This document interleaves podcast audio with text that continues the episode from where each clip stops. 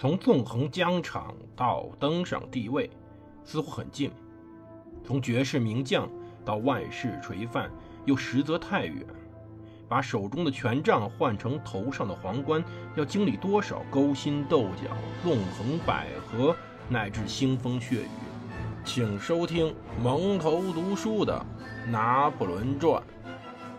欢迎大家收听蒙头读书。大家好，我是胡蒙，这里是我们的《拿破仑传》。我们接着上回讲故事。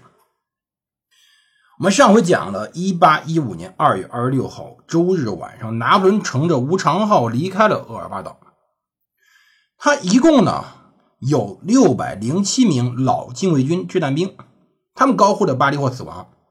他八艘船带着个一百一十八名波兰枪骑兵，这些枪骑兵还没马，不足三百人的科西嘉营，五十名宪兵，八十名平民，一共一千一百四十二人，两门轻加农炮，八艘大的、小的船，最大的这艘呢是这一艘八十吨的船，当然还有四十吨、二十五艘的船，这些船。前往法国，其实当时整个的法国内部已经开始出现问题了。一八一四年到一八一五年冬季，巴黎很多女人穿着紫罗兰色的衣服，不仅这是巴黎所代表的世界时尚的一种，它更重要在于这是一种暗示，意味着紫罗兰将在春天回归。紫罗兰象征着拿破仑，他挚爱的约瑟芬在他们的婚礼上手捧着这束花。他在每个结婚纪念日都送给他一束紫罗兰。在流亡厄尔巴岛之前，他曾经说过，他要像紫罗兰一般谦逊。巴黎所有的人都知道这个花的含义，可以说它一种花语吧。在皇帝被推翻之初，巴黎人、法国人获取了长舒了一口气，觉得漫长而残酷的战争终于结束了。可是他们开始憎恶那个取代皇帝的那个人。复辟的君主，肥胖的样子，肥胖的路易十八，贪得无厌，不得民心。很多人认为拿破仑回到法国，王家军队可以迅速击溃拿破仑那可笑微弱的增军队。可是国王的军队呢？怎么样呢？拿破仑本人是个什么形象？拿破仑是欧洲的战神，在三月一号。他的无常号到了法国南部海岸，驶入了如昂海湾。下午五点，他下船。队伍在上岸前，他鼓励他们道：“我不用详述成功后我们将获得何种荣誉与利益。从年轻时，我们军人见多了死亡形态，对我们来说，失败后我们的下场也不可怕。我们知道那是什么，却不在乎，因为一次挫折就能招来最恶劣的境地，而我们曾千百次的面对他们。”一堆人围了上来。很多人惊讶拿破仑的归来，又震惊发现拿破仑兵力这么少。人群中有个市长见了他带了这么点人，就对他说：“我们竟要安静下来，好好过日子，你又跑来给我们所有人惹事儿。”其实要知道一点，人们可以给拿破仑说这个话，因为拿破仑带着枪，能给他说这样话，就说明拿破仑本人的性格还是相对温和的。很少有人会认为他是个暴君。其实，在普罗旺斯地区和罗纳河下游谷地盛行着保王党主义。他们呢，最重要是避不开波旁王朝军队。他选择经阿尔卑斯山脉的山路去格勒诺布尔的兵工厂。他让穆雷上尉去昂蒂布当地的卫戍部队逮捕关押了他们。这证明他直觉没错。拿破仑人手不可能攻打土伦，至少兵力增加前，他得抢在自己归来消息传播开前进军。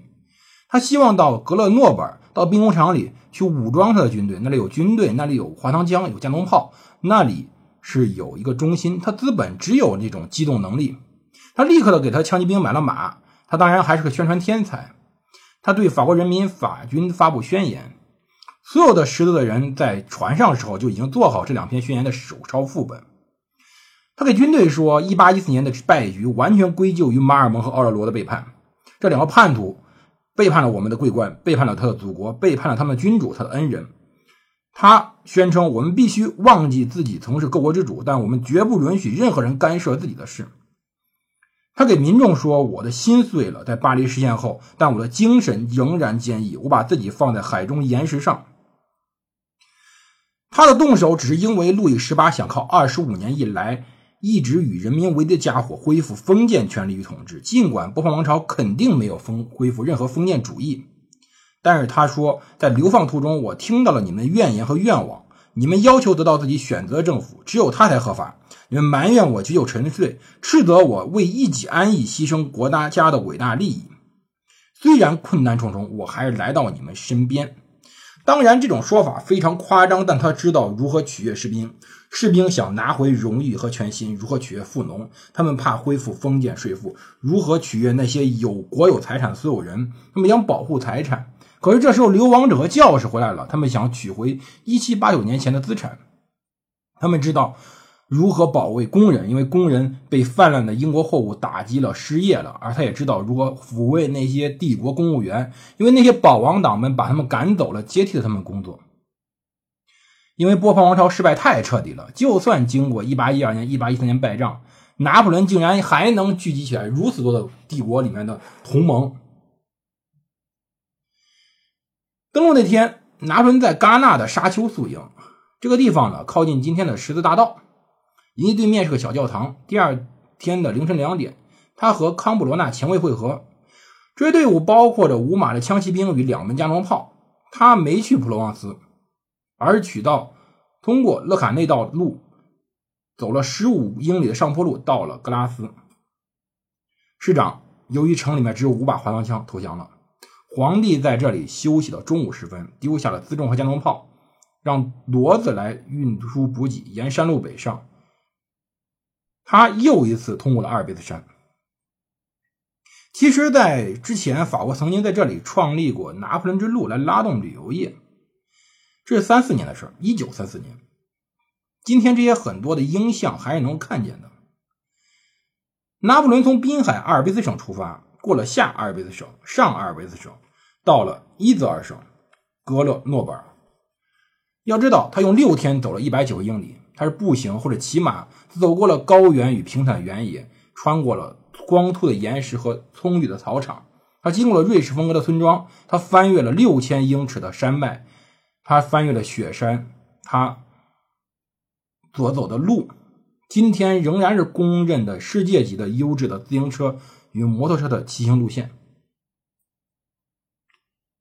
拿破仑后来说到：“他当时呢，在经过达加普时候，一些农民从口袋里掏出了印着拿破仑肖像的五法郎硬币，他喊了：‘是他！’其实他回来以后，农民并不完全反对他，甚至说他还真正的回来反对了那些封建王朝的余孽。他给那些想要恢复封建权利、毁灭阶级平等、取消国有财产售卖的人以打击。”他呢，真正成了这些对现状不满人的希望。他几年后在拉夫雷镇，当时以南骑白马的地方，拿破仑在两座山林夹的狭窄地带碰上了第五战列步兵团的一个营。这个地儿现在被称为香芋草地。波拿巴分子传说中说，拿破仑站在这个营面前，完全处于射程之内，保护他的帝国禁卫军人数很少。他穿着一一个标志性的灰大衣，他把这个。大衣扔到后后面去，他指着自己胸口说：“问士兵们是否想对他们的皇帝开枪。”士兵们扔掉滑膛枪，围住他，证明他的魅力仍然有效。两名军官告知拿破仑，团里的士兵支持波拿巴，但若保王党军官开了区域枪，结果可能就不同了。萨瓦里当时不在场，这种说法，他的后来说法呀，应该没有这么有英雄色彩，但是。要知道一点，拿破仑本身非常有谈话技巧。他走近以后，指挥官是命令了士兵开枪的，而士兵也照办了。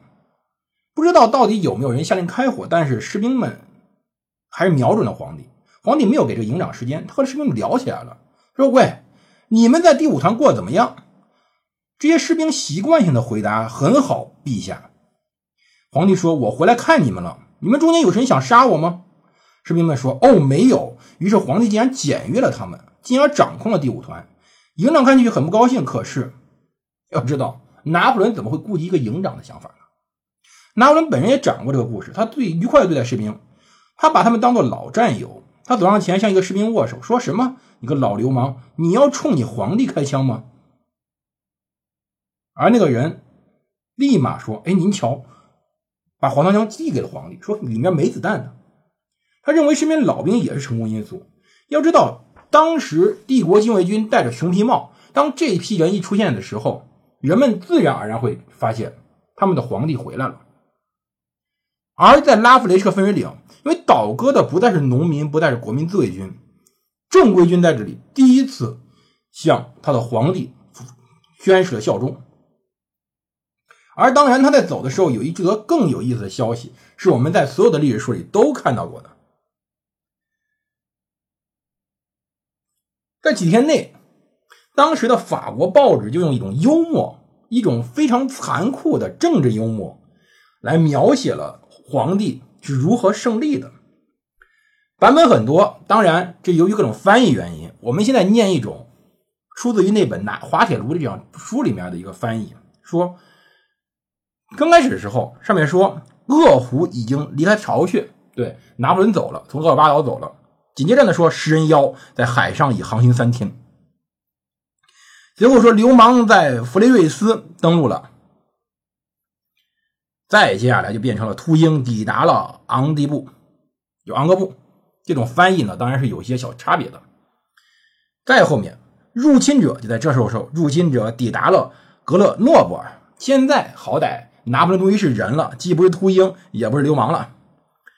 啊到后随后。我们下回期会讲说，拿破仑当时呢是这样称呼他的：暴君进入里昂，最后变成了有人在距离八十五十英里处发现了篡位者的踪迹，而随后是拿破仑明天抵达我们城下。再接下来，皇帝将于今日进入杜伊舍里宫，皇帝陛下将于明日向其忠实的臣民讲话。这就是自由的。法国媒体，今天我们讲到这儿。这里蒙特读书，我是胡蒙，我们明天再见。